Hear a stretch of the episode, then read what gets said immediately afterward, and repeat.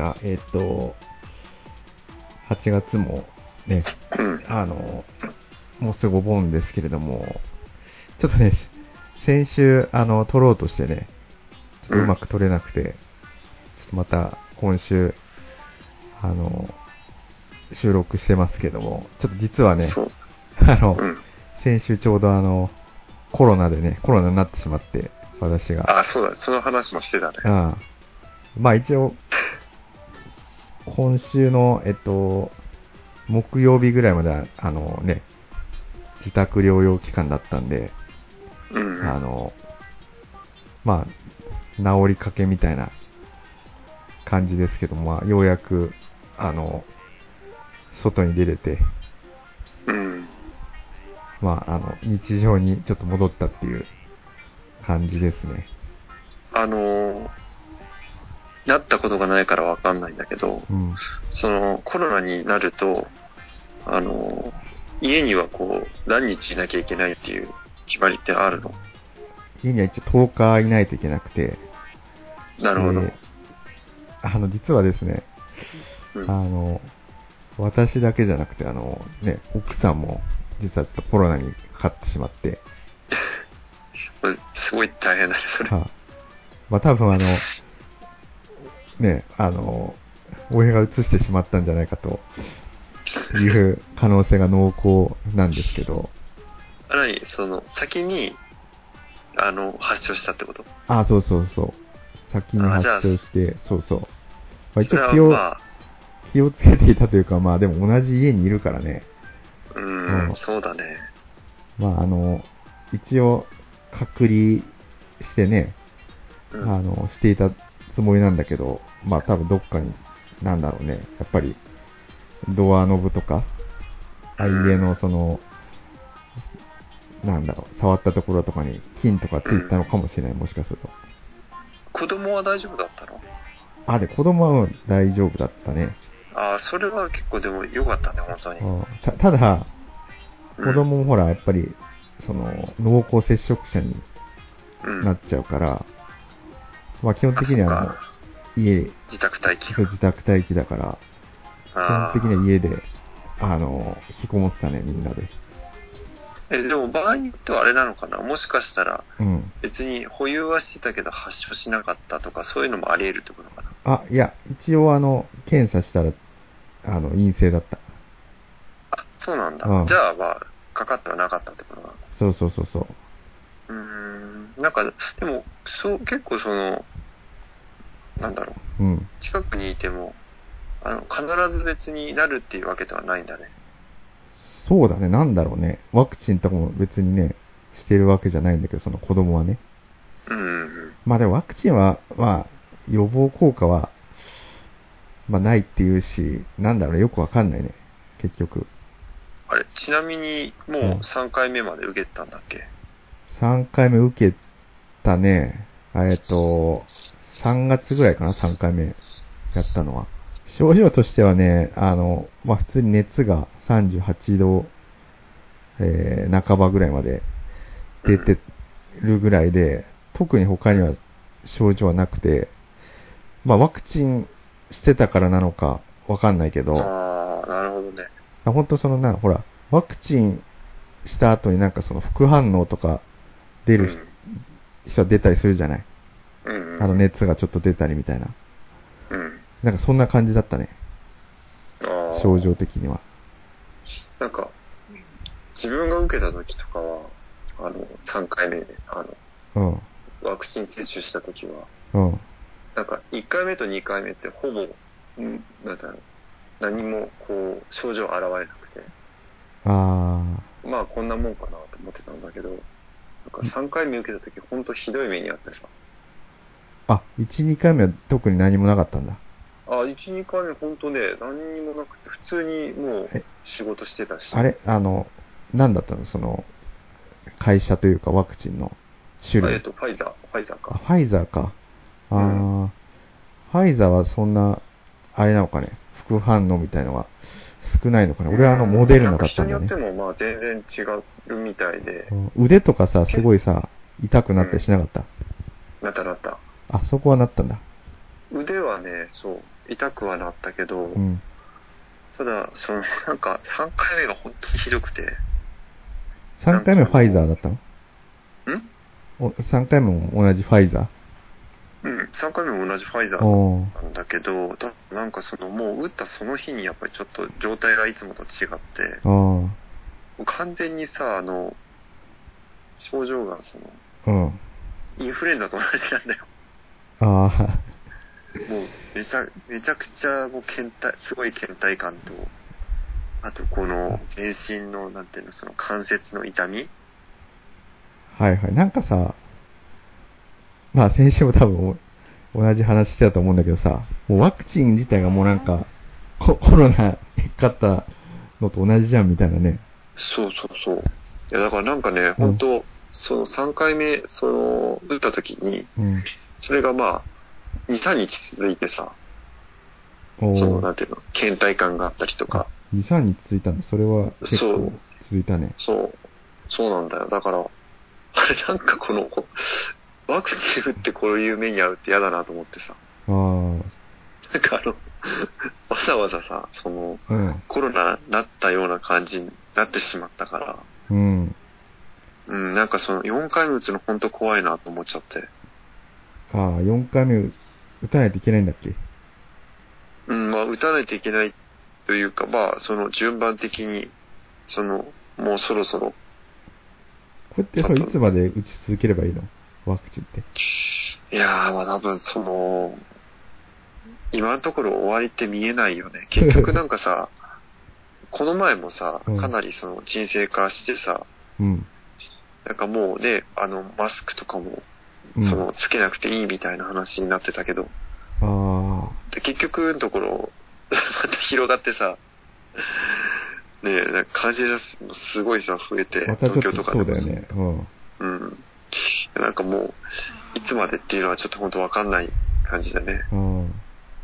なんかさ、あの一部の人たちがさ、うん。やっぱこう、ワクチンをすするべきじゃないみたいなさ、あ、まあ、するべきじゃない、まあ、っていう人としない、反対でしょ。あ、あ、そうそう。やめろっていう人と、なんか私は打たないみたいなね、あの、うんうんうん。人たちがまとめて、まあ、反ワクチンっていうのかあれだけどさ、なんかいるよね。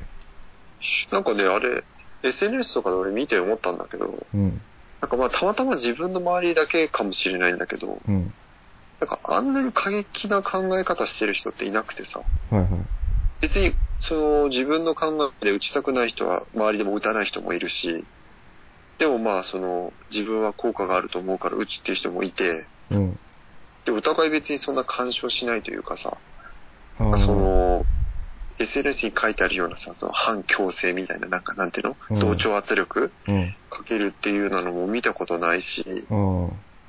逆にその、過激にその、なんていうの？うん。やることによっても何十年後どういう体に影響があるわかんないんだから、うん。絶対にその、ワクチン打たない方がいいみたいな、訴えてる人もあまり見たことないし。なんかちょっと、その、極端だなっていう風な感想は持ったね。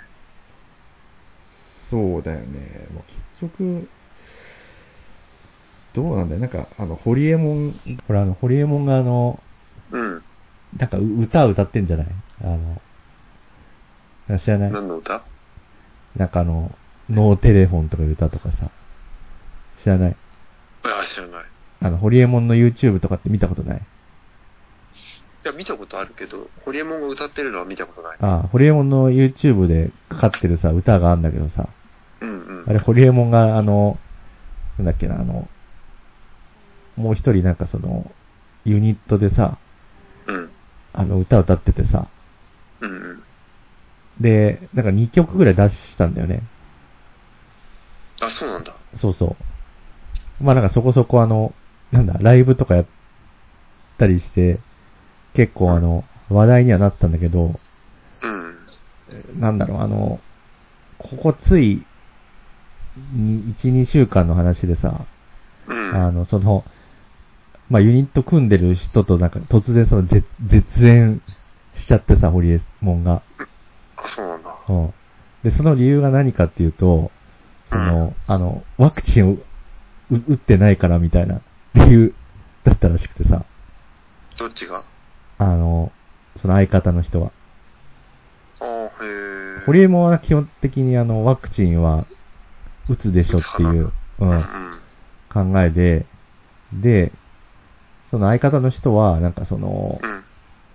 まあ別にあの、自分の周りの人が打つのは別に自由だけど、自分はなんか、あの、ん特に打つ気はないみたいな考えで、で、ホリエモンがなんかそれを知って、うん。なんかそれはありえないみたいな感じで、そんな人とはなんか一緒に、あの、やっていけないみたいので、一方的に絶縁宣言をしちゃったらしくてさ。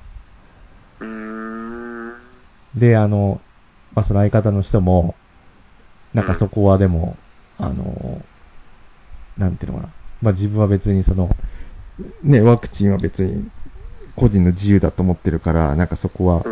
ホリエモンと相入れませんでしたみたいな。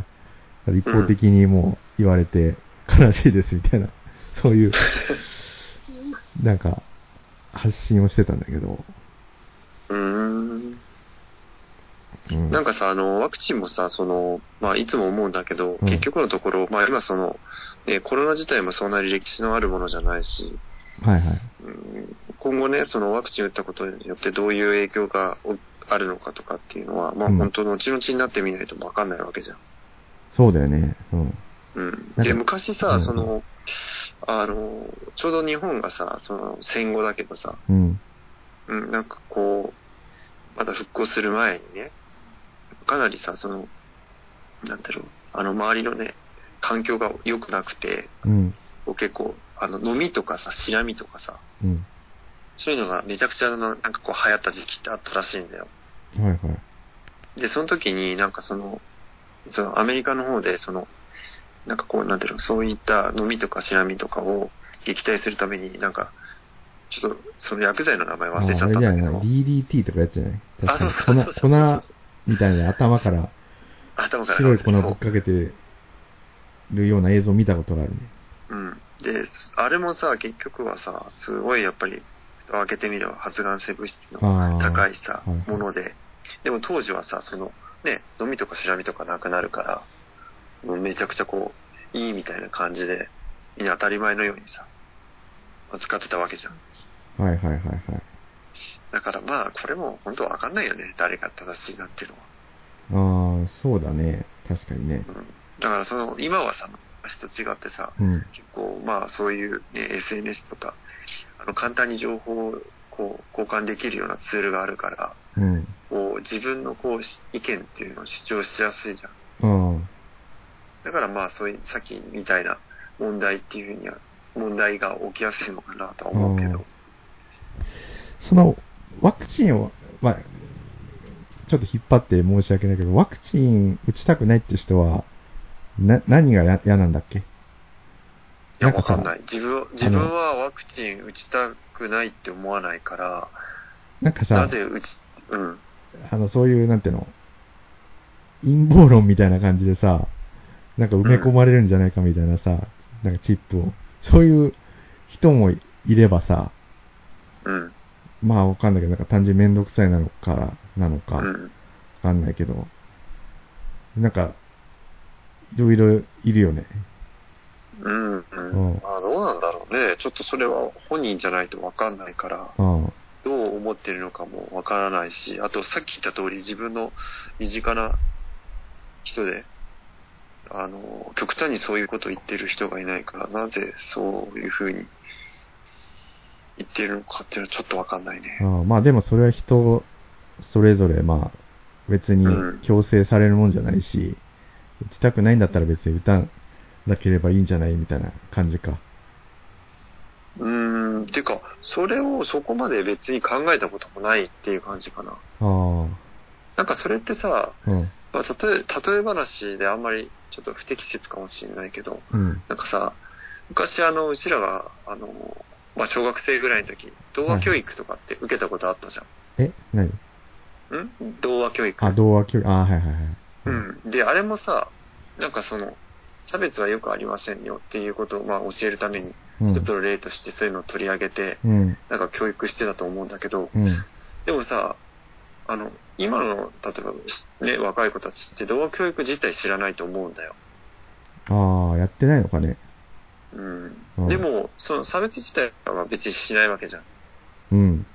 特にさ、そういう動画地区から出てきたらって、それってさ、結構反面教師な部分もあると思ってて、うん。なんかさ、そうやって意識させることでさ、よ、よ、余計ね、そういう、余計な知識をつけて、うん。あの、差別を助長するっていうことはあり得るのかなって、ああ、個人的には。ったがゆえにちょっと意識してしまうみたいな。あ、そうそうそうそうそうそう。だからそれと、まあ、それちょっとね、まあ、最初に言った通り不適切かもしれないんだけど、それと同じでさ、なんか、この問題も自分としては別に全く意識する必要もないし、うん。うん。なんか、それを意識するがゆえに、やたらその、なんていうの、もしそれがね、本当にそういう溝があるとしてね、お互いの、うん。なんか助長するような気がしてしまってさ、ああ。あの、まさにそれについて、ひあの、なんていうの、批判しない人こそ、うん。なんかそれに対しての偏見ってないのかなって思った。ああ。はあお互い興味ないと思うし、多分。いはいはいはい。じゃあなんか思いがある人がそういうやっぱり批判したりするってことなのかね。うん。まあなんか、と、まあ自分、自分の今の立場からすると、その遠い存在というか、全くその対岸の火事というかさ、いはい。あ、やってるなっていうぐらいしか思わないし。ああ。そうだね。まあ、それはいいか。でもなんか、例えばだけど、まあ、自分のその奥さんとかがさ、うん。私は絶対ワクチンを打ちませんみたいな、だったら、どうする、いや、別に、いや、さっき言った通り興味ないから、あまりその、だからそれに対して何も思わないっていうことかな。なるほどね。うん、だってさ、なんていうのかな、それって、どうこうできることなのかな。え、例えば、その、自分がかかりたくないから、じゃあ奥さんに強制するとか、っていう話になっちゃうわけでしまあね。別にそれってなんか、その、たまたま今はそのコロナのことに関して、だからね、そうだったとしても、うん。別にコロナに限らず、なんかこの世の中のありとあらゆるあらゆるものに関して共通してる、言えることじゃないかなと思って。ああ。周りの人が当たり前のようにやってんだから、やれよみたいな。まあ別にやら、やらないことでね、コロナの感染リス、なんていうのか、感染させてしまうとか別にないわけだからね。うん。まあなんかその、例えば、あからさまにね、なんかその影響のあること、例えばさ、その、もう常識的に考えて、うん。どう考えても周りにこう、迷惑かけるような行為とかっていうのもあるわけじゃん。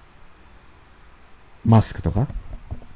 あ、じゃなくて、例えばほら、あのうん、宗教の勧誘とか、ああ、はいはい。例えば例えばの話だよ。うん。そそういう、なんかその自分が信じるのは構わないけど、人に押し付けるようなことをするようなことをしてたとした場合にはう、ん。それは拒否するというか、やめてほしいっていうふうには言うと思うけど、うん。それそういうことじゃない限りは、はいはいはい。なんかたとえ家族といえどもね、まあ、各個人の思想ってあるわけだから、なんか、そこにね、わざわざ、なんかそ、なんか、それが、元々の問題じゃないかなって俺はちょっと思っててさ。いや、なんかその人の思想にまで。その、こコロナをきっかけに、こう踏み入ろうとするからお互いのなんかこう、なんだろう、そういう荒れるような状態になるんだろうなと思って、あわざわざね、あ、そうだね。なんか荒らしに行ってるというかさ。確かに。結局なんか、うーん、なんかその、よく今さ、うん。ここのコロナだけじゃなくてさ、他のその、例えば人間関係、現代における人間関係とか、はいはい。あとまあその、なんだろうね、要は人と人とのつながりに関わる部分に対して、うん。何か一つのことをきっかけに、こう、やたら、その、なんていうの、攻撃的に相手を批判するって、なんかよくあるなって思うんだよね。それが別に何でもいいと思うんだよ、多分。うん。荒探しじゃないけど。はいはいはいはい。うん。だからまあ、で、いいと思うんだけどね、別に。個人的な意見としては。いや、う打ちたいと思えば打てばいいし、うん打。ちたくないと思えば打たなければいいし、ただそれだけっていうような。でも、あれなんでしょ多分その言い分としてはさ、うん。そうは言っても近くにいるから、コロナが例えばう、うつされてしまうから、打てよみたいなことを多分言うんだと思うんだよ。でもさ、それって別にさ、コロナじゃなくたってさ、うん。あの、例えば、あの、インフルエンザだってそうじゃん。まあ、インフルエンザのワクチンもそそうだね。インフルエンザ。俺、インフルエンザのワクチンは全然打ったことないんだよね、実はね。あ、そうなんだ。うん。めなんかめんどくさくてさ。いや、自分もなんかあの会社でそういう福利厚生があってさ、うん。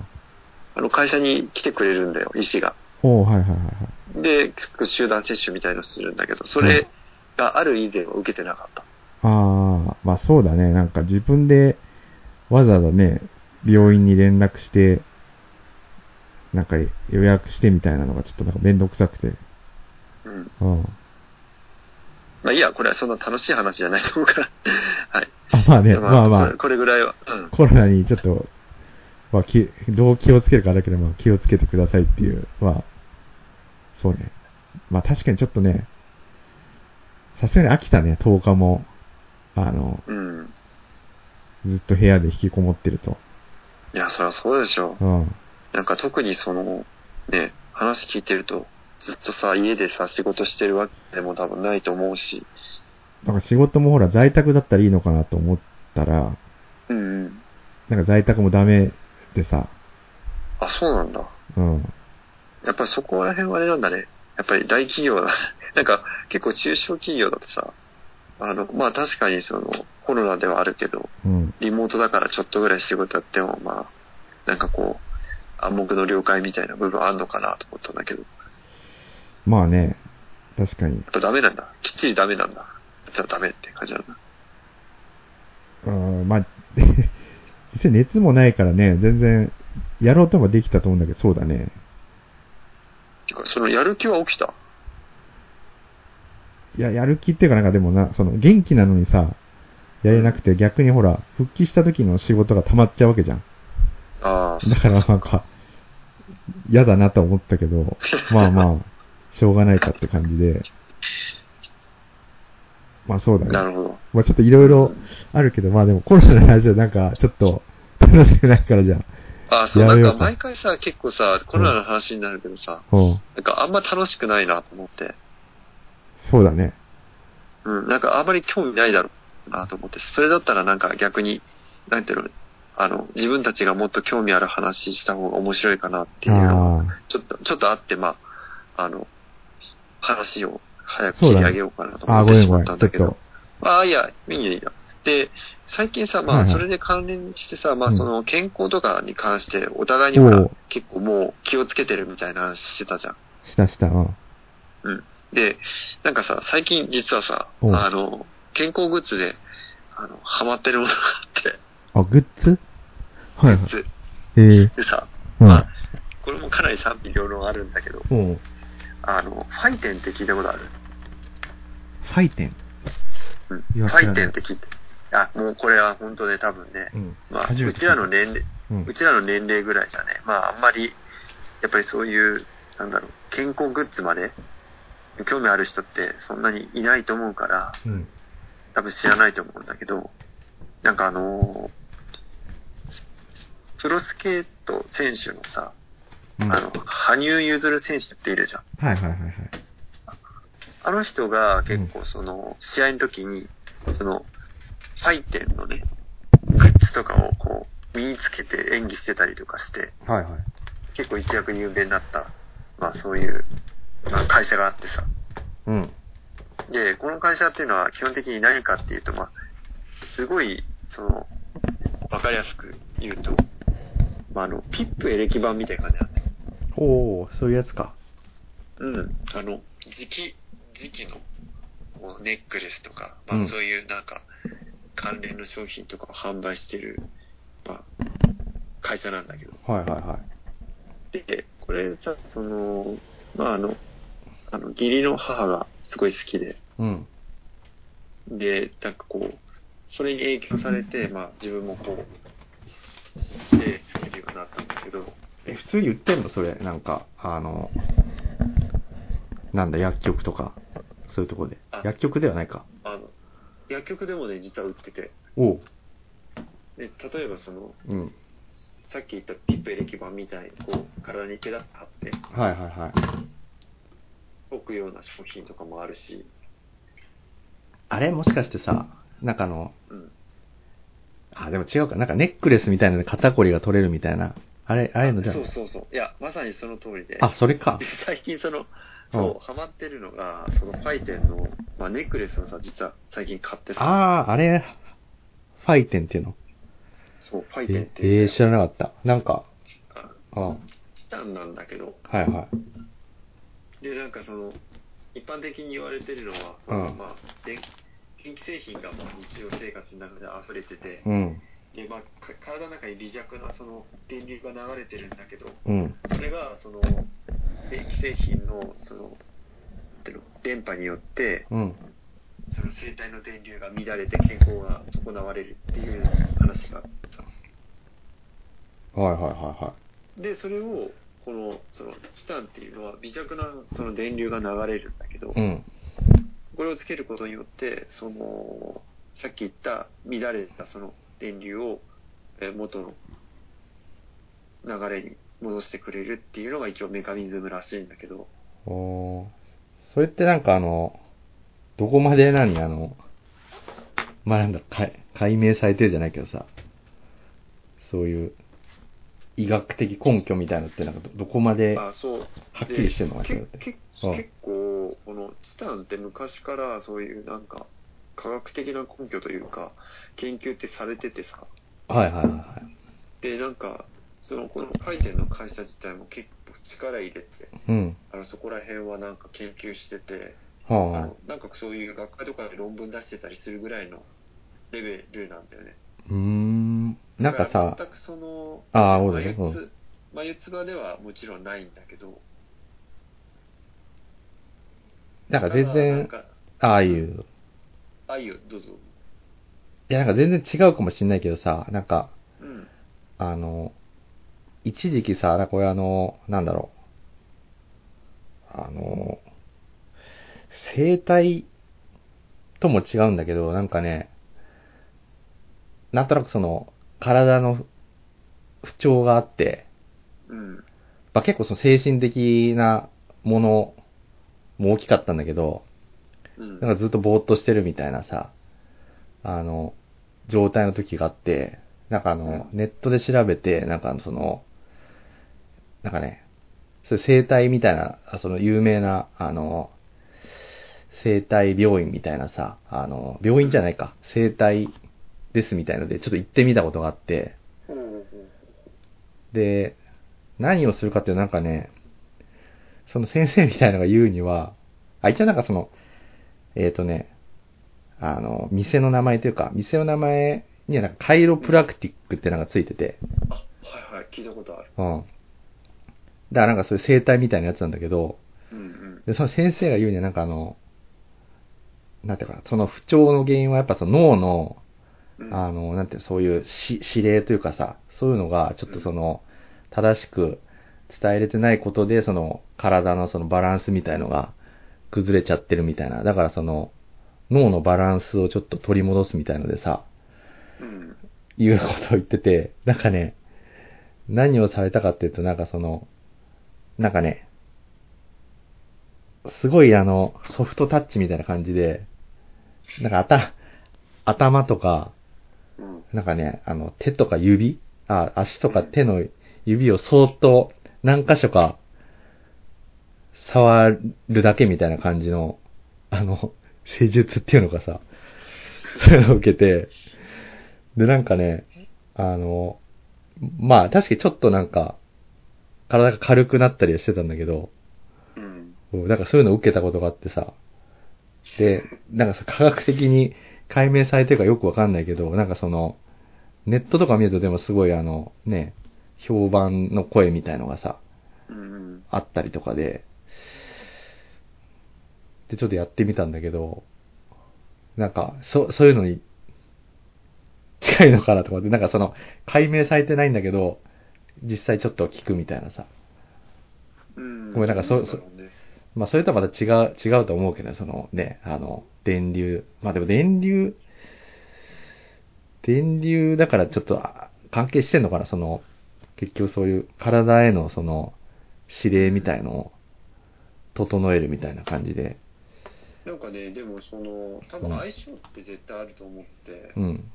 以前その、ピップエレキ板自体は、その、まあ、極極度のちょっと頭痛持ちでさ、うん。その、結構週にほんと1回ぐらいはその頭痛になって、結構そのバファリン飲んだりとかっていうのをずっと繰り返してたんだよ。うん。で、あんまり体にも良くないなと思ってたし、うん。どうにか良くならないかなと思って結構いろいろ試してみたりしたんだけどね。うん。で、ピップエレキ板はダメだったんだよ。なんかつけてもあんまりそんなに自分は効果感じられなくて。ピップエレキバもない、その、電気であれだっけ？なんか、あ、そうそう、時期時期。あ、時期か。あうん。で、あんまり変わんなくてあ。、うん。で、他にもその食品とか、まあ、いろいろ試してみたんだけど、はいはいはいはやっぱりあんまりこう、効果っていうのを感じられなくて、い。うん。で、本当に何何気なくね、試してみたんだけど、うん。そしたらもう、見るからにその、要は、頭痛の頻度が減ってさ、あ、あれ、ゆうがそう、頭痛を治すためにや、やってたの、それは。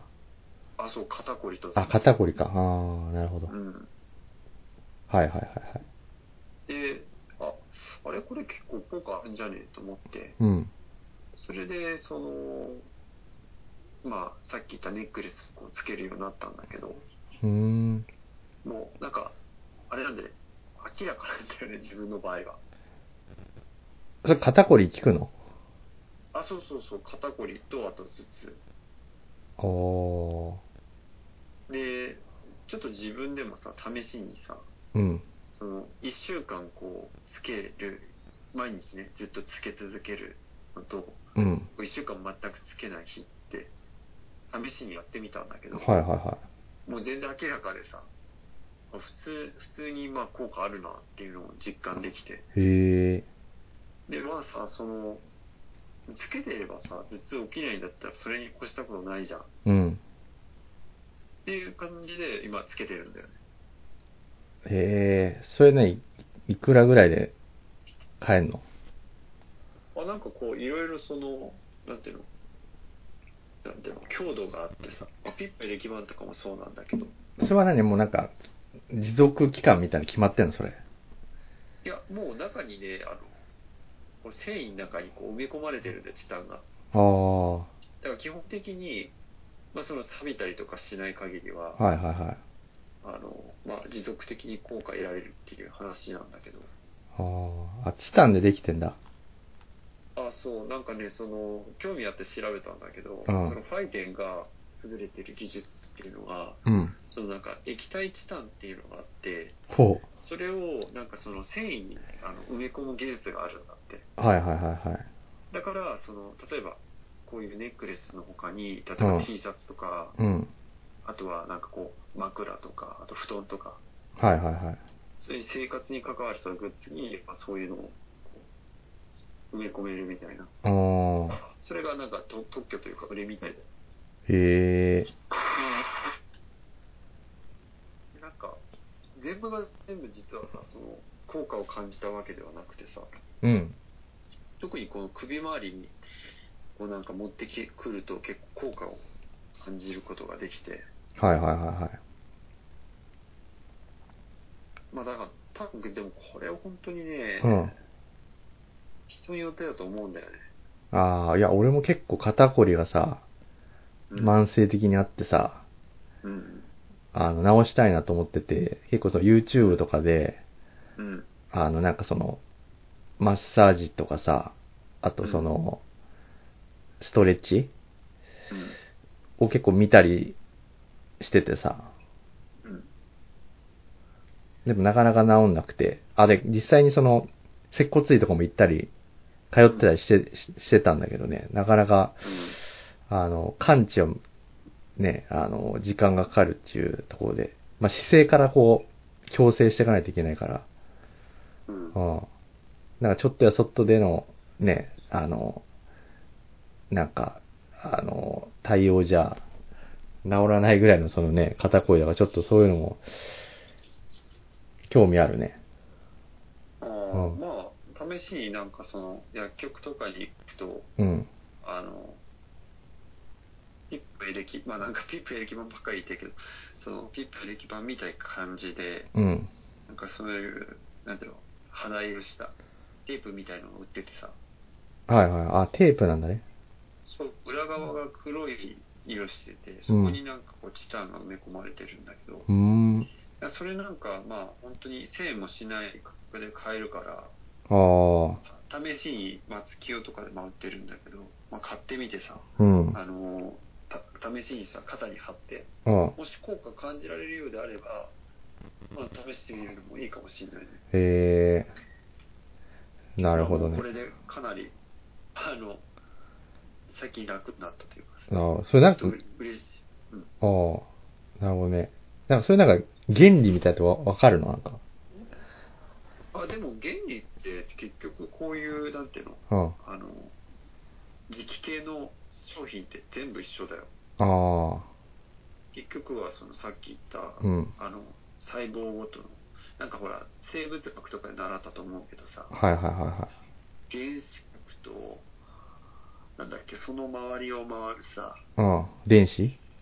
電子うん。の間には微弱なその電流によってお互いのバランスを保ってるんだけど、はいはいはいはい。その最小単位である、その原子核とかうん。のこのお互いのバランスっていうのが、うん。さっき言った通り、まあほら、あの、例えば電子レンジとかさ、あとかさ、なんでもいいんだけどさ、磁気の強いような機械によって影響を受けて、あ。うん。あの、それがく、要はバランスを崩すことによって、最終的に、まあ、体に影響が出てくる。はいはいはいはい。さっき言ったその頭痛とかめまいとか、まあ、いろいろ人によって症状違うと思うけど、いはいでそれはい。をとと整えるために、えっ、と、そういう磁気治療みたいな形で、はいはいはいはい。うん、つけるっていうのが、まあ、すごい、ざっくりした。なるほど。あの、木、木とかともまた違うのかね気候みたいなのあるじゃん、なんか。どどうなんだろうね。で、ちょっとその、全然、なんかまださ、その、うん。時期とかっていうとさ、時期自体はもう存在するしさ、うん。その時期による、その、なんていうの、生物の影響とかっていうのももう研究されてるからさ、うん。なんかこう、わわかるような気しない？ああ、まあまあ。まあそう、多分そういう、なんていうの、論理、理論的な裏付けがあるとなんか、あそうなんだっていう風に納得できるっていうのはあるのかもしれないけど、うん。なんかその、なんていうかな、その、結構別に人間の体でなんていうの、まあ、きある意味機械だけど、機械のようにさ、そこまで精密じゃなかったりするじゃん。うんうん。だからそういうのをなんかその、制御とかって簡単にできんのかなって思うの、思うこともあってさ、うん。すごい複雑じゃない？か、あの、生物の体って。うん。うん。なんかこれをやったらこうなりますみたいのが、そういう、そんな簡単になるのかなっていうのも、なんか一方であってさ。いや、だからこそあれじゃない、相性ってあるんじゃない？あだから、ある人にとってみればものすごく効果を感じられるものでも。またある人にとってみれば効果を感じられないっていうのはそこにあるんじゃないかなと思って、はいはいはいはい。結構ふ思ったよりも複雑だから、うんなんかそう簡単にね、こうやれば、かなんだろう、みんな絶対効果あるみたいなっていうのはないのかもしれないね。うん例えばあさ、と、うん。あ、あ、どうぞ。あ、いいよいいよ、大丈夫よ。あの、例えばその肩こりをその治すっていうので、さあのゆさっき YouTube いろいろ見てたって言ったじゃん。うん、うん、でその中でさ、なんかこの、あ、そういうこと、そういう、あの、なんだ、あの、やつもあるんだって思ったのがさ、うん、例えばその、えっ、と、手のひらあるじゃん。うん、手のひらの、えっ、とね、ちょうどその、なんていうの手首のところに線があるでしょその、うん。で、それの、その小指側の、えっ、とね、なんだ、その線から指一本ぐらい、あの、うん。分ぐらい離れたところのその小小指側のところを、うん。お親指と人差し指でなんかは、はさ、挟むんだって。うん。でそれで、なんか、えっ、と、2、3秒こう、押さえて、えっ、と、やると、うん。えっ、と、なんかその、肩のそういう緊張してる、なんちゅうかな、その、脳からの指令みたいのが、うん。なんかリセットされるんだって。うん。なんかそこにスイッチ、センサーってか、センサーがあるらしいんだよね。うん。でそのセンサーを触ることで、スイッチがこの、あ、そのセンサーをなんかオフにすることができて、うん。それでその緊張がちょっとほほぐすことができるみたいなことをうん言ってる人がいてさ、あ、その人はその、そういうなんか接骨院、接骨院うん。YouTuber みたいな人なんだけど、うん。そんなのってなんか知らない、初めて聞いたからさ、だそういう、なんていうの、あの、単純にマッサージとかストレッチで筋肉をほぐすんじゃなくて、そういうなんか体にあるセンサーみたいのをちょっとだけ刺激して、緊張をほぐすってやり方もあるんだみたいなさ、不思議だなっていうのが思ったりとか、えでもそれもささっきさ、うん。まあ、浜岡が言ってたさそんな人間の体がすごい複雑にできてるのにさうん、そんな機械じゃないのにセンサーみたくそこを押しただけでさ効果が出るのかってまさにその話だと思ってさ。うん、なんか別にいや俺自身がその話聞いてそれを疑ってるとかじゃなくてなんか全部そうだと思うんだよね。健康に関わることって。なんか結局例えば食品とかに関してもさ。はいはい。この食品をね、取るとすごく体にいい影響があるみたいなことを、まあ、言ったりとかする反面さ、はいはいはいはいいや、。それはすごい、あの、良くないみたいなことを言う人もいたりとかさ、そうだね。うん、だからなんか、その、ね、これだけさ、その情報の多いね、世の中になってしまうとさ、どれが正しいっていうのを、あの、言い言うのも難しいと思うんだけど、確かにな。うん、そうだねう。ん、別にそれはそれでねあの食品とか健康に関わらず俺はいいと思うんだよ。まあいろいろ情報があるとさその中から自分でねあのほら好きなものを選ぶことができるから。うん。うんだからなんか自分にとってそれがベストだったらそれでいいんじゃないかなっていうのは自分なりのねまあ最近の考えなんだよね。ああ、あれなのかね、その、うん。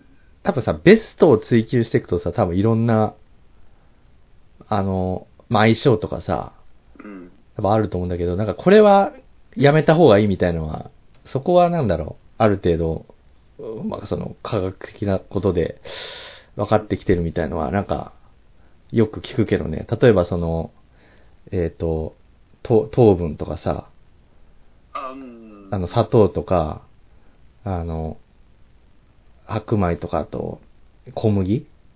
うん。ああいうのはなんかその、すぐ吸収されて血糖値が急激にね、上がったりするから、良くないとかさ。なんかそういうのはあるよね。これこれはだからその、良くないみたいな。うんいい、いいっていうのはね、なんか、まあいいっていうやつより良くないっていう方がなんかはっきり、なんか、言えるみたいなね。まあでもそれってなんかさ、すごい難しい話で、なんかいつも思うのはさ、そのまあ自分もあんまりいいとは思ってないんだけど、今のその話に関してはね。自はいはい。分もそういうどっちかという考え方なんだけど、結局さ、その、どのスパンで見るかの話で、なんかその、人間の人生の、なんかね、その例えば100年だったら100年っていうスパンで考えて、うん。その摂取が良くないかどうかとかっていう話なのか、うん。それとももう今、現状は現状で、これから先の未来、うん。例えばあと残りの余命は40年とか50年の中で、はいはい。こうどうであるかとかね、なんかそのど、どのスパンで見るかとかによっても俺変わるような気がしてしまって、ではいはいはい結局さ、うんうちらがさ、その、今そういうふうに意識してたとしても、うん。もう今までは普通にと摂取してたわけじゃん。してたね。うん。普通にね。で、それでさ、もうさ、ずーっとさ、ね、体も作られてきて、うん。なんだったらもうそう、一番の成長期にそういうね、ものを多量に摂取してさ、はいはいはいはい。まあ、暮らしてきたわけじゃん。うん。うん、だから、うん、なんかね、なんか一概にやっぱ言えないなっていうのはね、なんでもあるんだよね。自分がね、まあこれは本当に自分のあの考えなんだけど、いや、そうなんだよな。実際さ、あの、やっぱりその、なんていうの？例えば、酒もさ、うん、結構いろいろその、YouTube とか見ると、あの、いいっていう人はい、ほぼ皆無でさ、うん、あの、まあなんか適量なら別にいいですよみたいな一般的に言うじゃん。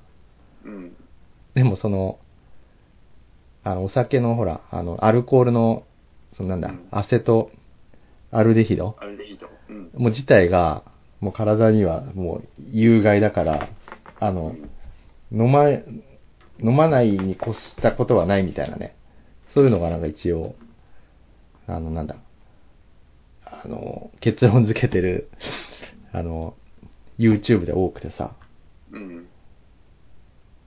まあだから今はあの、ほとんど酒を飲んでないんだけど、うん、でも別にその、酒飲んでたかって、まあそれは、アル中になるほど飲んだらさすがにそれ体に悪いけど、うん、別にね、ちょっとしか飲んでない人だったら別にそれですぐね、健康を害してるかってとそういうわけじゃないからさ。うん、だからその体には、ね、悪いからといって別に、あの、それをね、摂取していることがちょ即、なんていうのあの、早死にするとかじゃないっていうこともあるからさ、逆にその、酒を飲まないことでストレスになっちゃう方がなんか、体に悪いみたいな、あの、言い分もあるだろうし、うん。うん。確かになんかむ難しいよね。いや、そう、なんか、例えばのね、まあ話なんだけど、うん。今さ、その、つい先日、コロナの影響で、その、日本のね、えっ、と、平均寿命っていうのが、うん。なんか10年ぶりぐらいに、あの、縮んだらしいんだよ。あ、そうなんだ。うん。あの、コロナが流行る前までは、あの、日本の平均寿命ってずっと上がりっぱなしだったの、毎年。はいはいはいはい。でもほら、コロナで結構さ、ほら、年配の方とかが亡くなったりとかして、うん。その影響があって、その平均寿命が10年ぶりに初めてその、なんかこう、マイナスになったらしいんだよ。ああ。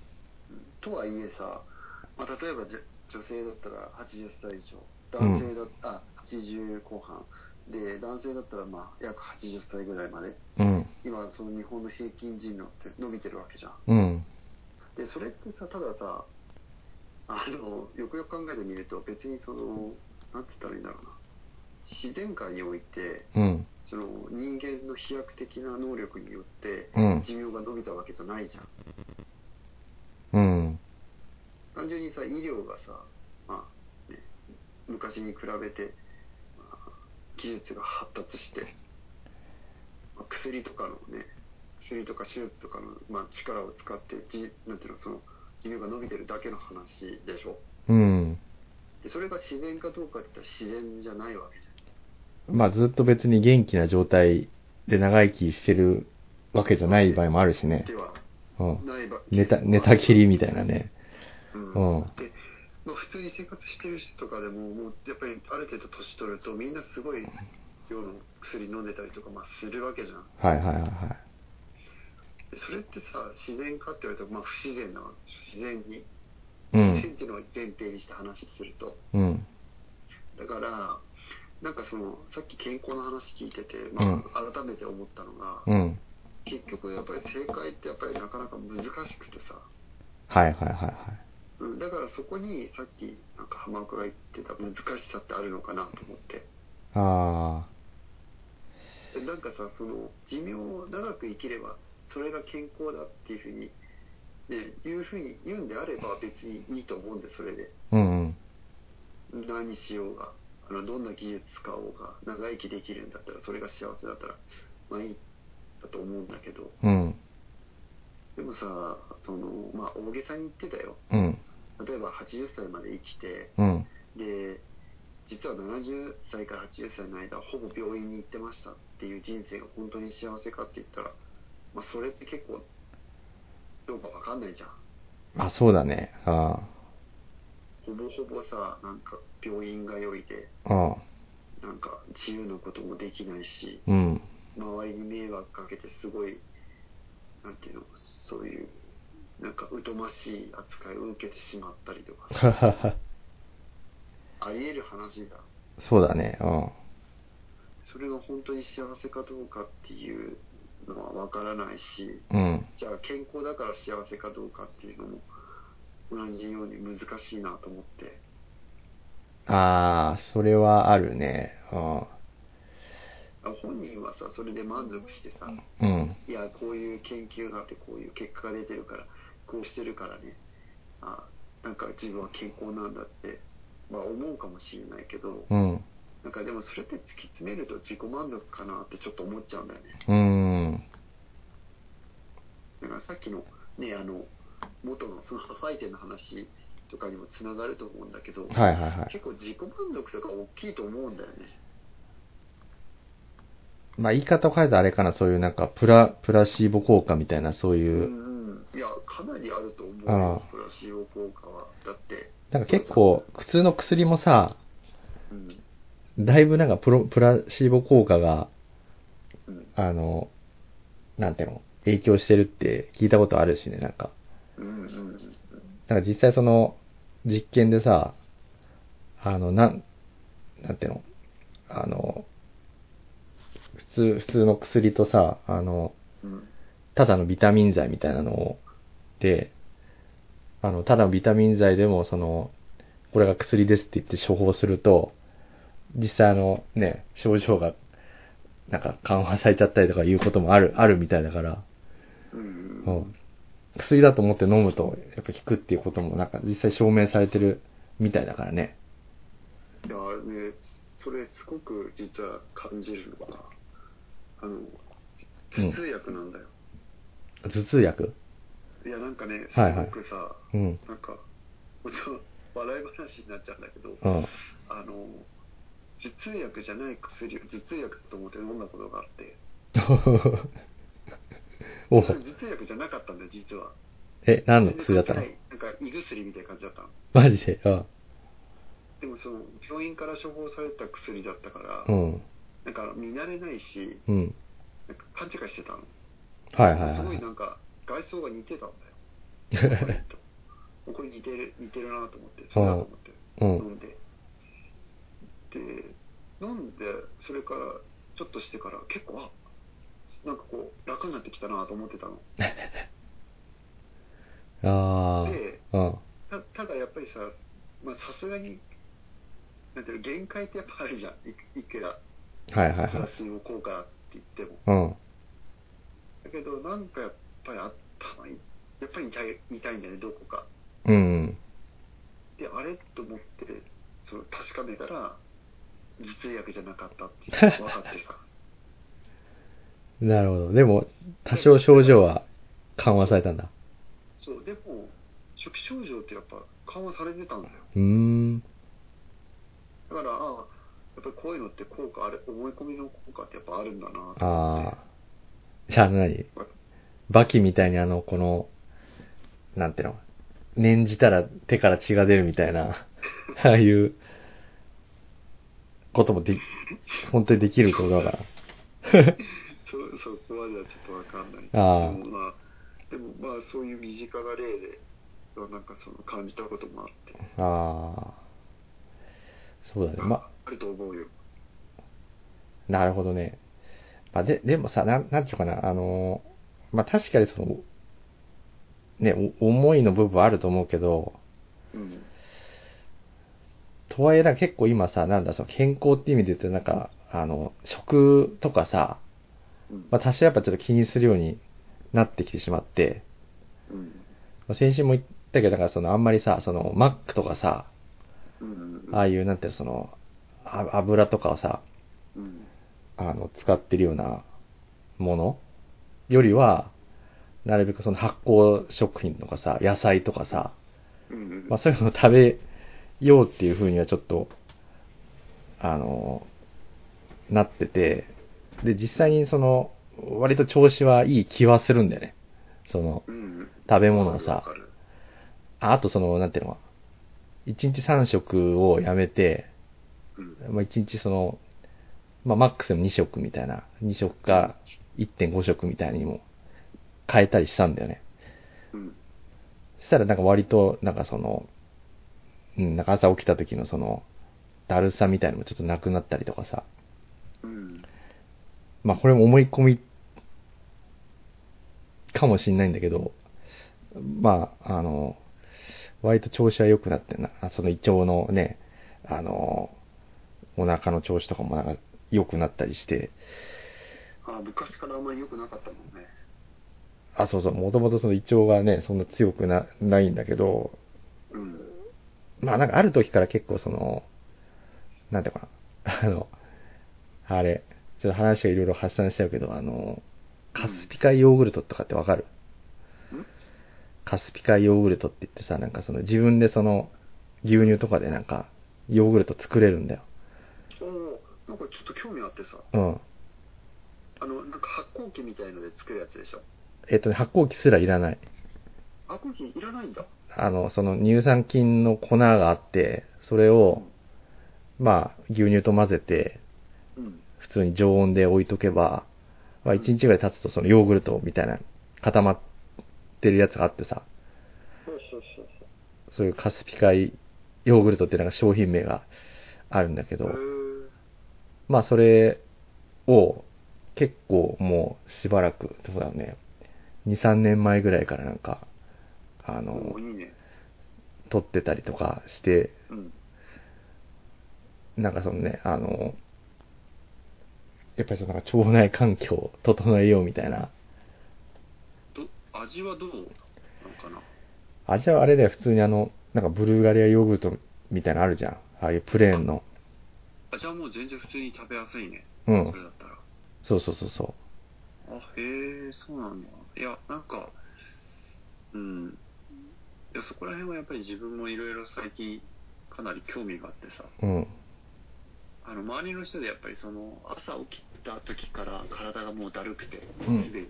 普通だったらさ、その、目が覚めた時って、やっぱり一番体の状態が良くないと困るわけじゃん。そうだよね。うん。それがなんかその、もう朝起きた時から本当もう体が重くて、うん。で、やる気も起きないし、なんかそれでちょっとこう悩まされてるっていう風な人とかって、まあ同年代だと結構いてさ、うん。はいあ友達とかでも。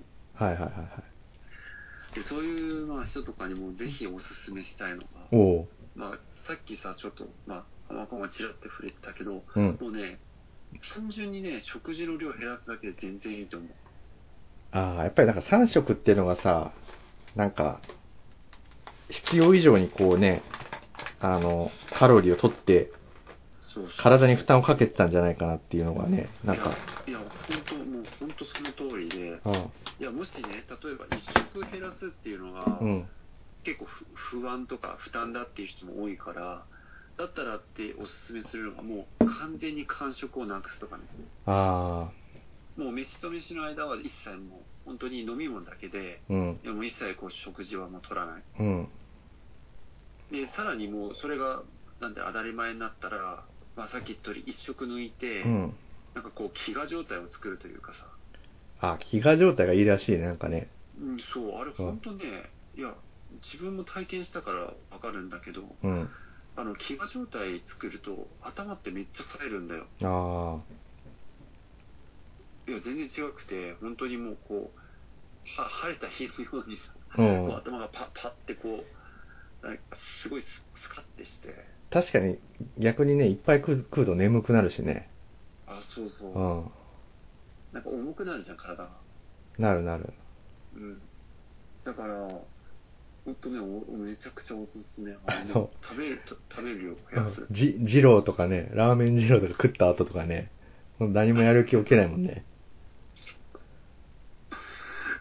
で、なんかね、その、先日ちょっと話したかもしれないんだけど、うんその、逆流性食道炎をこう、再発してしまった時に、はいはい。その、やっぱりその、ま、前後というかさ、そのうん前、前、ええっと、胃を壊す前の食事考えると、やっぱさ、もうひどくてさ、うん。めちゃくちゃその仕事が忙しくて、なんか昼とかもやっぱりさ、うん。出前のマックうん。が多かったの。ああ、なるほど。はいで。、運動、運動はしないわ、うん。まあカロリーはもう高カロリーだし、うん。で食べてるものもね、質があまり、まあ、良くなかったしね。うん。で、とにかくさっき言った通り量がもう多いっはいはいはていう、すごいやっぱ悪循環で、い。うん。それで結局体壊してしまったのが、まあ、きっかけにね、まあちょっと見直すようになったんだけど、うん。いやもう本当今ね、すげえ体の調子いい。あ、本当もう基本的には、まあ自分の場合はどうしてもその、ねあの、完全に2食ってちょっとできなくて、うん。あとはやっぱりその、ちょっとその、家族とか一緒に食事取ったりするのもコミュニケーションの一つだから、うん。まあ一緒に食事取ったりとかするけど、はいはでも例えばそ食事とかも、あのヨーグルトだけとかさ、い。うん。うん、なんか、そのあんまりがっつり取らない？はいはい。ようにして、で、もう昼までは一切食事しないで、あかん間食抜きで、はいはいで、はい。昼とかも結構もう軽め、かなり。うん。まあ前の日の晩ご飯ちょっと残り食べたりとかさはいはいはいはで、まあ、夕方は普通に、まあ、食べるんだけど、い。うん。でもそれもなんか腹八分、あ、そう、言いたかったのは腹八分目。あ、それは大事だね。うん。うん、あの、満腹に食べないってめっちゃおすすめです。いや、それは、まさにそうで、やっぱりその、やっぱちょっと、さっきリュウが言った飢餓状態みたいのがね、うん、多分いいんだと思う、なるべく。うん。うん。これいや、これね、絶対ね、本当ね、やった方がいいよ。あの、さっき言ったその、例えば糖分とかって、うん。本当なんかこう、麻薬と同じでさ、そうだね。実際、まなんか、麻薬みたいにあれでしょ？その、ドーパミンみたいなの出るんでしょ？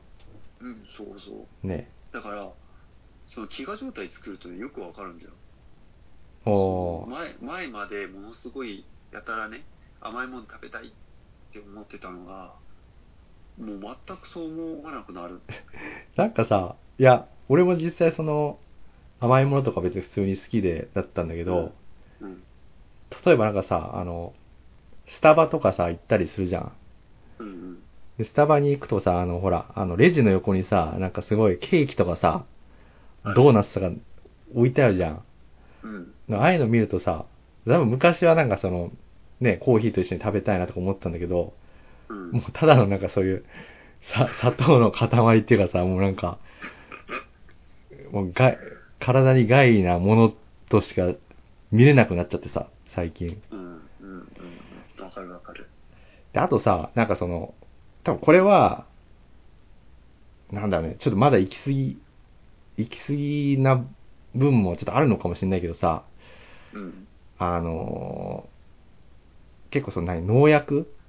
うん。うん。で、なんかその日本ってさ、結構その、他の国に比べて農薬がさ、基準がなんか実はすごい甘いらしくて、あ、よく聞くよね。他国のなんか何百倍みたいな、あの、が基準みたいになってるっていう話と、うん。あとさ、これ聞いたことあるか、なんか前も言ったかもしれないけどさ、あの、グリホサート系農薬っていうさ、うんうん。言ってたね、そういえば。あ、そうそう、あの、ショッピングセンターとかによく。そうそう、日本以外が禁止されてるさ、あの農薬がうん日本でめっちゃ売っててさ、うん。まあ、実際にその商品名で言うとなんかラウンドアップっていううん。商品名で、あの、なんか住友化学とかなんかあの辺が日本だと代理店でうん。売ってて、で、その大元のそのなんだ、えっと、まあ、モンサント社か。モンサント社って聞いたことあるかもしれないけど、遺伝子組み換え、あの技術でさ、あの、なんていうの？そのいろんな食品とかバイオテクノロジーのなんかそういうさ、よく物語のが悪役とかになりそうな 企業なんだけど、そこが作ってる、うん。その農薬で、うん。で、しかもさ、その、なんていうの？そのモンサント社の、そのう、ん。食、なんてその遺伝子組み換え食品って、うん。そう、ラウンドアップ体制があるんだよ。あ、すごいね、それ。だからさ、そうラウンドアップってその、なんてあらゆる雑草をさ、から、枯らす、枯らしちゃうのね。うんうん。もう最強のその除草剤なんだけど、うん。でその時点でもやばいじゃん。確かに。でもそのラウンドアップが効かない、あの、遺伝子組み換え食品ってのを、その、もう開発しててさ、あそれ、それってさ、なんか、やばくねえと思って、普通の雑草ですら、ね、枯らしてしまう農薬に耐性がある、そのうん、野菜って、なんか、なんだよって思っちゃってたりしてあ。さ。まあ実際それはあれなんだよね、そのもともと、その、ラウンドアップっていうのってのはなんかベトナム戦争の時に、枯れ葉剤ってあったじゃん。うん。まあ、へ兵器としてさ、その、ね、あの、森に潜んでるゲリラをさ、炙り出すためにその、ヘリでばらまいて、で、後々なんかそれで奇形のね、子とかが生まれちゃったりとかってさ、すごい、すごいやばい薬品があって、で、それの技術がベースになっててさ、うん。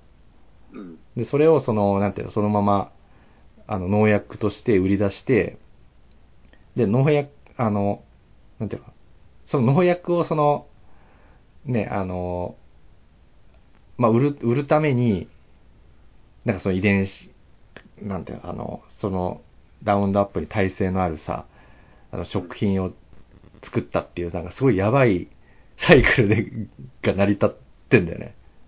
なんかで、それってその、今ってさ、その、あの、アメリカとかさ、日本ってその遺伝子組み換え食品ってあの、表示が、まあ日本だともともとあったけど、それがなんかもう撤廃されたんだよね。だからその遺伝子組み換え、あ、とかっていうのは別に表示しなくて良くなったのね。うん。だからその、ラウンドアップに耐性がある、その、例えばその大豆とかでも、食品表示を見てもわかわかんない状態になっちゃってるね、今ね。うん。まあ、ただその、その農薬は海外では使えないから、うん。実質海外ではその、なんていうかな、その、影響は多分ないんだけど、日本だと、その、除草剤を使って育てた、ね、野菜が売られてても、表示上はわかんないんだよ。うん。なるほど。で、それを普通にさ、多分、あの、食ってる可能性がかなり高くて、日本人ってう。ん。それで大丈夫なのってちょっと思っちゃったりしてさ。うん。うん。でもそれってもう、ん今はもう、なんていうの？わかんないから、実際じゃあどう防げばいいかっていうと、なんだろうね、本当そういうスーパーじゃなくてなんか、本当有機栽培やってる野菜を食うとか、ちょっとだから金を、かコストをかけて、うん。ね、あの、食品を調達しないといけないとか、そういうことをしないと多分、防げないようになっちゃってて。うん。だちょっとそこまで気にすると、結構、あのね、なんていうかな。あの、普通に食べるものがなんかその、ね、あの、減っちゃ、減っちゃうっていうか、なんか気軽になかなかスーパーで買えなくなっちゃうなっていうのはあるんだよね。そう、そうだね。うんなんか、前さ、その、あここでも話したと思うけど、うんなんかすごいさ、過激な、なんか医師がいてさ、うん。なんかその、今のその要はスーパーで売ってるものは全部ゴミだみたいな、うんなん。か、そう、おそう化学薬品に汚染されたうん。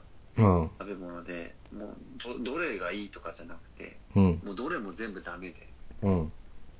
で、本当にもうその、そういうのが嫌だったら、本当自分で作るしかないみたいな。はいはいはいはい。いや、その話聞いて確かにそうだなと思って、そこまでね、懐疑的になってしまうとさ、んなんかね、その山奥でもこもってさ、そうなんだよね。自給自足の生活を送らない限りはさ、ああ無理じゃん。そうそうそうそうそうそうん、だからまあ、それ、送りたい人はまあそれでいいと思うんだけど、ただ、まあ、自分なんかはもうさ、あの、完全にそういう生活できるかって多分難しいと思うんだよね。そうだね。いや、それ、む実際難しいと思うよ。その、ね、都市部とかに住んでうるん。人たちはね。うん。うん。らそこら辺はもうなんか、なんだろうね、だ妥協っていう言い方も変だけどさ、うん。ある程度こうね、妥協していかないと、まあ、現実的ではないのかなとは思うけど、しかもその、なんていうの、効果っていうのはさ、やっぱりさ、そんなすぐわかんないじゃん、そういうのって。うん、うん、例えば、その、なんか、ほんと10年単位でさ、うん、しかもその自分のその、そういう何、こ子供とかのさ、そういう影響も見たりとかさ、うん、で、結構さ、なんかこれも俺も、あの、あんまり詳しくはないんだけど、そのアレルギーとかってさ、結構今子供って増えたりしてるとかって言うじゃない？うん、アレルギーってだいぶ結構その、食品とかの影響とかがさ、あの、強いとか、あの、聞いたことあるよ。ああ、そうだよね。うん。だその食品の中に含まれてるうん、人工的なものに、うん、体のその免疫システムが過剰に反反応しちゃって、うん、で、それアレアレルギーってだから要は、免疫の過剰反応なわけじゃん。うん、うん、だからその知らずに食ってるやつの中にそういう、あの、そういう化学物質が入ってるみたいな。うん、らまさにその、ね、なんか、そういう農薬の影響とかさ、そういうのかもしんないよね、実際。まだわかんないけどさ、調べてみると。うん。そう、そうだよね。うんなんか、うーん、例えばほら、花粉症とかもそうだしさ、なんかその、まあ免疫によってね、うん。本来ね、体を守るだけの免疫が、うん。その、過剰に反応してしまってさ、うん。やっぱその、普通の生活すらもこう、脅かすような状態になってしまうっていうのは、まあ、今当たり前のようにあるわけじゃん。そうだよね。うん、だから、まあ、その、本当に、ね、体に入れるものってすごく重要で、うん。なんか、前ほら、あの、なんだっけ、えっと、ふ福岡先生だっけ、あの、動的平衡っていう、ああ、はいはいはいはい。あうん、話の中でも出てきてるんだけど、なんか以前はさ、なんかその、えっと、その、生命学、まあ、生物学って、なんか機械論っていうのが主流だったらしくて、うん。うんなんかほら、まあ、例えばさ、あの、今流行ってる、そのうん、。iPS 細胞とか、はいはいはい。あとそれを、まあ、応用した、その、まあね、他の動物にさ、体の一部をさ、うん。なんかこう、さなんだろう、再生させ、再生医療っていうんだっけ、そういうの。うん。はいはいはいはい。そういった考え方ってそういう機械論的な考え方なんだって。うん。機械と同じで、なんかパーツみたいな形で、今切ったり貼ったりするような考え方うん。が、まあ、主流なんだけど、でもまあ、そのね、先生曰く、やっぱり、その生物ってやっぱりすごく複雑な生き物だから、うん。まあ、その機械論的な考え方してると、やっぱりその限界があって、はいはいはいはい。なんか先生自体が、そのほら、あの、細胞の、まあその、えっと、さっき言った、えっと、細胞単体の研究をずっとされてて、うん。うんで、特にその DNA の研究をされたらしいんだけど、うん。で、結局のところ、やっぱり、その DNA って、もう今のその科学でほぼ解明されてるんだって、ああ、はいはいはいはい。その仕組みとかが。うん。うん。なのに、結局のところ分かったのに、うん。その、じゃあなぜ生命が誕生したのかとか、うん。そういったところのなんか話って全然結びつかないんだって。ああ、はいはいはいはい。それはなぜかっていうと、機械論的にその細胞、例えばその遺伝子うん。とかが、そのね、ある程度解明されたとしても、うん。それだけじゃ説明できないことってやっぱりいっぱいあるんだって。うん。だから機械としても人を捉えるっていうこと自体がやっぱりその考え方っていうのはやっぱりその限界があるらしくてさそうだよ。だって、それだけで言うと、そのさっきのさ、ピッ、ピップエレキ板とかさ、うん。なんていうのそういう木とかさ、うん。あれなんか東洋医学的なこととかって多分説明できないよね、多分ね。そうそうそうそう。ああ壺とかね。はいとかさ。そう。あで、その、福岡先生が今研究されているその動的平衡っていう考え方っていうのは、うん。あの一番重要なのはその個の単体の話ではなくて、うん。細胞同士のやっぱり複合的なつながりなんだって。あだから例えばそれ分かりやすい一例で言うと、あの脳脳のさ、その細胞ってさ、あ。うん。部位によって全く働きってそれぞれ別に持ってるわけじゃん。はいはいはいはい。例えば前頭葉だから前頭葉で、うんしその役割があって、海馬だったら海馬でそれ仕事があって、うん。それぞれの仕事っていうのはその部位で、まあ、行ってると思うんだけど、うん。あた例えばそのじ実例で挙げたのが、うん。その体の一部、体の一部というかごめん、脳の一部がうん事故によって欠損した場合に、はいはい。周りの脳細胞がその欠損された部分の働きを補助するんだって。ああ。で、それは機械論的な説明だと絶対無理なんだって。まあそうだよね。この、この場所はこういう機能ですみたいな、いうアプローチだもんね。そう。だからそれは一例を取ってみても、うん。やっぱりそれはありえないんだって、その人間の機械を、あ人間の体を機械に例えるってことは。ああ、まあそうか。だから俺その時にね、思ったのが、うん。うん。なんかさ、近未来とかでさ、うん。そのあの、人間がサイボーグみたいになってね、うん。そういう未来もあり得るのかなとかって思ったんだけど、うん。あ結局その人間がどこまで突き詰めても機械みたく、まあ、サイボーグ化できない理由ってやっぱそこにあるのかなと思って。ああ。まあ人間まあも、ある意味あれだもんね、その、例えば腸内とかさ、無数のね、うん微生物みたいのが住み着いたりして、人間自体が一つのね、なんかそういう生態系みたいになってるみたいなさあそうそう。そういや、うんまさに本当さっき言ったさ腸内環境の話も出たけど、うんいや、まさにそうでさ、うん。結局、お互いのその結びつき、関係によって、うん。大きく見たときに人間っていう生態が出来上がってるから、うん。やっぱり切り離せないんだよね、お互いの関係を。あだから、体を完全に機械化することって、もう無理、無理なんだよね、やっぱり。に人間っていう個体じゃなく、なんて、そういう生命体じゃなくなってしまうというか。あ。うん。なんか人間もどきみたいなのはもしかしたらね、作れるようになるのかもしれないけど。確かにそういう微生物とかまで含めてや考えたら、なんか、気が遠くなりそうだね、それね。うん。で、コピーするのとかね。うん。で、そそれって、その人人間っていう生命体がうん。何億年かけて、要は築いてきたわけじゃん、その共共存というか。そうだね。だから、短期間で絶対やっぱり無理なわけよ。うん。そういう変化を起こすことって、はいはいはい。生物である。だから、自分の中ですごい腹落ちしたのが、うん。あだから人間って細胞化ってできないんだなって思っちゃったの。あなんか体の例えば腕の一部とかね、あ。うん。うんなんか足の一部とかだったら多分大丈夫だと思うんだよ。はいはいはいはい。主要主要な器官じゃないから。うん。でもさっき言った例えばさ、そういう消化器官とか、あとうん脳とかさ、うん。そういう中でもさ、かなりその、なんていうの、体の主要器官とかっていうのはよりやっぱ難しいんだろうなと思って。あのー、なんか結構やっぱ腸、腸がさ、うん。あの体のその免疫システムみたいのをさ、結構その、なんていうの？重要な役割をうん。してるっていうのはさ、なんか、やっぱりまだまだその、なんていうかね、あの、はっきりと多分解明されてないよね、きっとね。まあ脳脳とかも解明されてないけどさ、